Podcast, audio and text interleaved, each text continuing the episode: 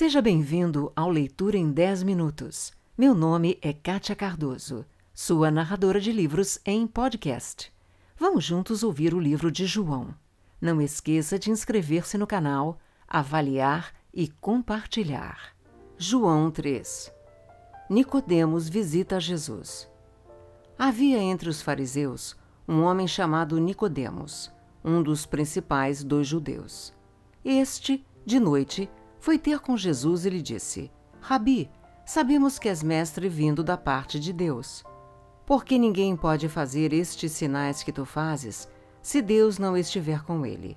A isto respondeu Jesus: Em verdade, em verdade te digo que se alguém não nascer de novo, não pode ver o reino de Deus.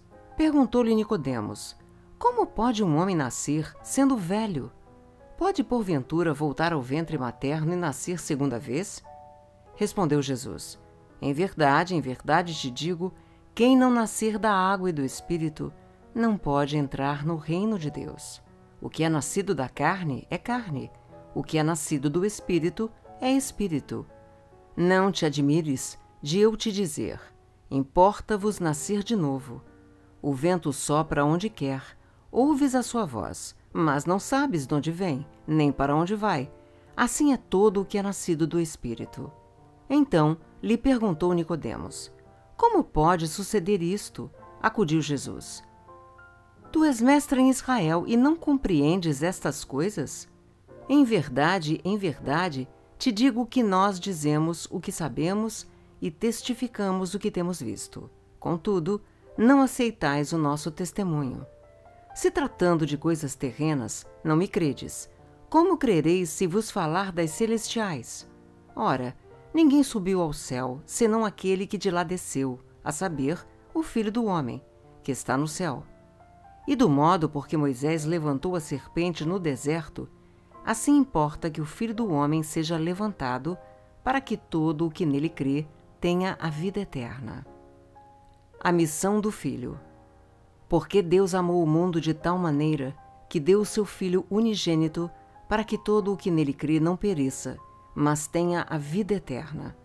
Porquanto Deus enviou o seu Filho ao mundo, não para que julgasse o mundo, mas para que o mundo fosse salvo por ele. Quem nele crê não é julgado. O que não crê já está julgado, porquanto não crê no nome do unigênito Filho de Deus.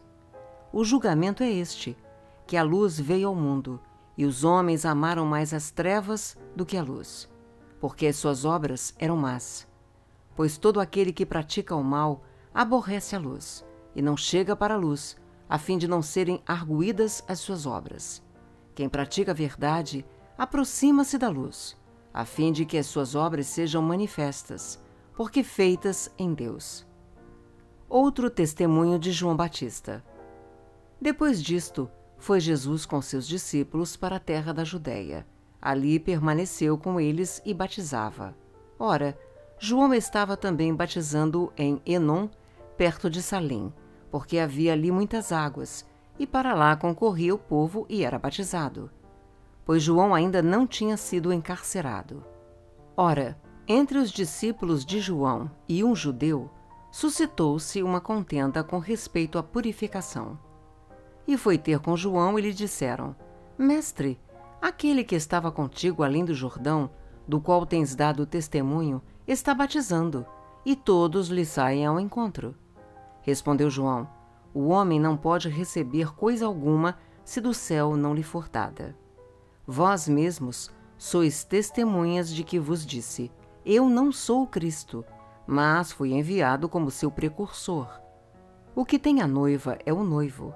O amigo do noivo que está presente e o ouve muito se regozija por causa da voz do noivo, pois esta alegria já se cumpriu em mim.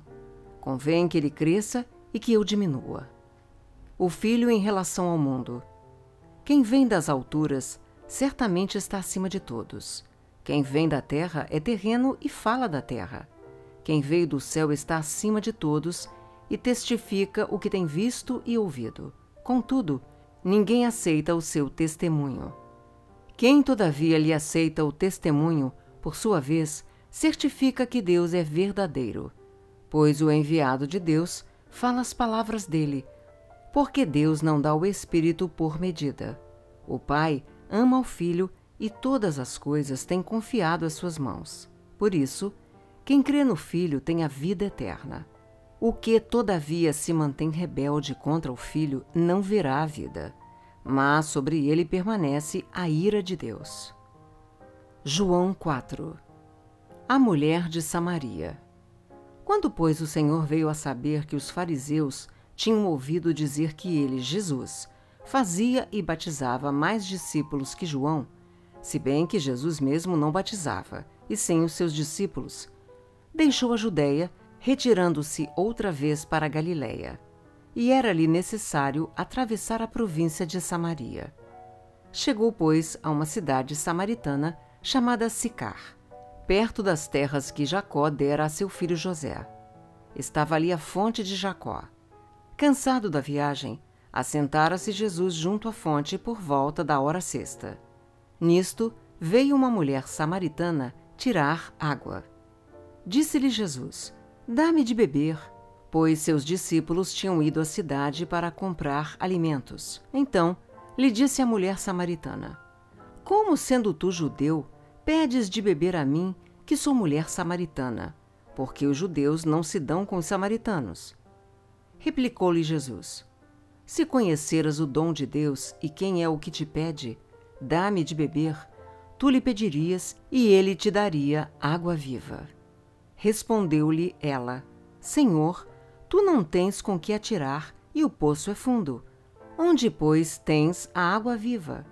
És tu, porventura, maior do que Jacó, o nosso pai, que nos deu o poço, do qual ele mesmo bebeu, e bem assim seus filhos e seu gado? Afirmou-lhe Jesus: Quem beber desta água tornará a ter sede. Aquele, porém, que beber da água que eu lhe der, nunca mais terá sede. Pelo contrário, a água que eu lhe der será nele uma fonte a jorrar para a vida eterna. Disse-lhe a mulher: Senhor, dá-me dessa água para que eu não mais tenha sede, nem precise vir aqui buscá-la. Disse-lhe Jesus: Vai, chama teu marido e vem aqui. Ao que lhe respondeu a mulher: Não tenho marido. Replicou-lhe Jesus: Bem disseste, não tenho marido, porque cinco maridos já tiveste, e esse que agora tens não é teu marido. Isto disseste com verdade. A verdadeira adoração. Senhor, disse-lhe a mulher: Vejo que tu és profeta. Nossos pais adoravam neste monte. Vós, entretanto, dizeis que em Jerusalém é o lugar onde se deve adorar. Disse-lhe Jesus: Mulher, podes crer-me que a hora vem quando nem neste monte, nem em Jerusalém adorareis o Pai. Vós adorais o que não conheceis. Nós adoramos o que conhecemos, porque a salvação vem dos judeus. Mas vem a hora, e já chegou, em que os verdadeiros adoradores adorarão o Pai em espírito e em verdade, porque são estes que o Pai procura para seus adoradores. Deus é espírito, e importa que os seus adoradores o adorem em espírito e em verdade. Eu sei, respondeu a mulher, que há de vir o Messias, chamado Cristo. Quando ele vier, nos anunciará todas as coisas.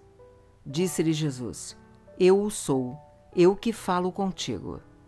Neste ponto, chegaram seus discípulos e se admiraram de que estivesse falando com uma mulher. Todavia, Nenhum lhe disse: Que perguntas? Ou Por que falas com ela? Quanto à mulher, deixou o seu cântaro, foi à cidade e disse àqueles homens: Vinde comigo e vede um homem que me disse tudo quanto tenho feito. Será este, porventura, o Cristo? Saíram, pois, da cidade e vieram ter com ele. A ceifa e os ceifeiros. Nesse ínterim, os discípulos lhe rogavam, dizendo: Mestre, come. Mas ele lhes disse: Uma comida tenho para comer, que vós não conheceis. Diziam então os discípulos uns aos outros: Ter-lhe-ia porventura alguém trazido o que comer? Disse-lhes Jesus: A minha comida consiste em fazer a vontade daquele que me enviou e realizar a sua obra. Não dizeis vós que ainda há quatro meses até a ceifa? Eu, porém, vos digo: erguei os olhos e vede os campos, pois já branqueiam para a ceifa. O ceifeiro recebe desde já a recompensa e entesoura o seu fruto para a vida eterna. E também se alegram tanto o semeador como o ceifeiro. Pois no caso é verdadeiro ditado: um é o semeador e outro é o ceifeiro. Eu vos enviei para ceifar o que não semeastes. Outros trabalharam, e vós entrastes no seu trabalho. Muitos samaritanos creem em Jesus. Muitos samaritanos daquela cidade creram nele, em virtude do testemunho da mulher que anunciara: Ele me disse tudo quanto tenho feito. Vindo, pois, os samaritanos ter com Jesus, pediam-lhe que permanecesse com eles, e ficou ali dois dias. Muitos outros creram nele por causa da sua palavra, e diziam à mulher: Já agora não é pelo que disseste que nós cremos, mas porque nós mesmos temos ouvido e sabemos que este é verdadeiramente o Salvador do mundo. Jesus volta a Galiléia. Passados dois dias, partiu dali para a Galiléia, porque o mesmo Jesus testemunhou que um profeta não tem honras na sua própria terra. Assim, quando chegou a Galiléia, os galileus o receberam, porque viram todas as coisas que ele fizera em Jerusalém por ocasião da festa, a qual eles também tinham comparecido a cura do filho de um oficial do rei. Dirigiu-se de novo a Caná da Galileia, onde da água fizera vinho. Ora, havia um oficial do rei cujo filho estava doente em Cafarnaum. Tendo ouvido dizer que Jesus viera da Judéia para a Galileia, foi ter com ele e lhe rogou que descesse para curar seu filho, que estava à morte. Então, Jesus lhe disse: se porventura não virdes sinais e prodígios, de modo nenhum crereis. Rogou-lhe o oficial: Senhor, desce, antes que meu filho morra. Vai, disse-lhe Jesus. Teu filho vive. O homem creu na palavra de Jesus e partiu. Já ele descia quando os seus servos lhe vieram ao encontro, anunciando-lhe que o seu filho vivia. Então indagou deles a que hora o seu filho se sentira melhor. Ontem, à hora sétima, a febre o deixou. Com isto, reconheceu o pai ser aquela precisamente a hora em que Jesus lhe dissera: Teu filho vive, e creu ele e toda a sua casa. Foi este o segundo sinal que fez Jesus depois de vir da Judéia para a Galiléia. Obrigada pelo seu tempo e por ter ficado comigo até agora. Se você gostou, inscreva-se no canal, avalie e compartilhe pois isto incentiva o meu trabalho.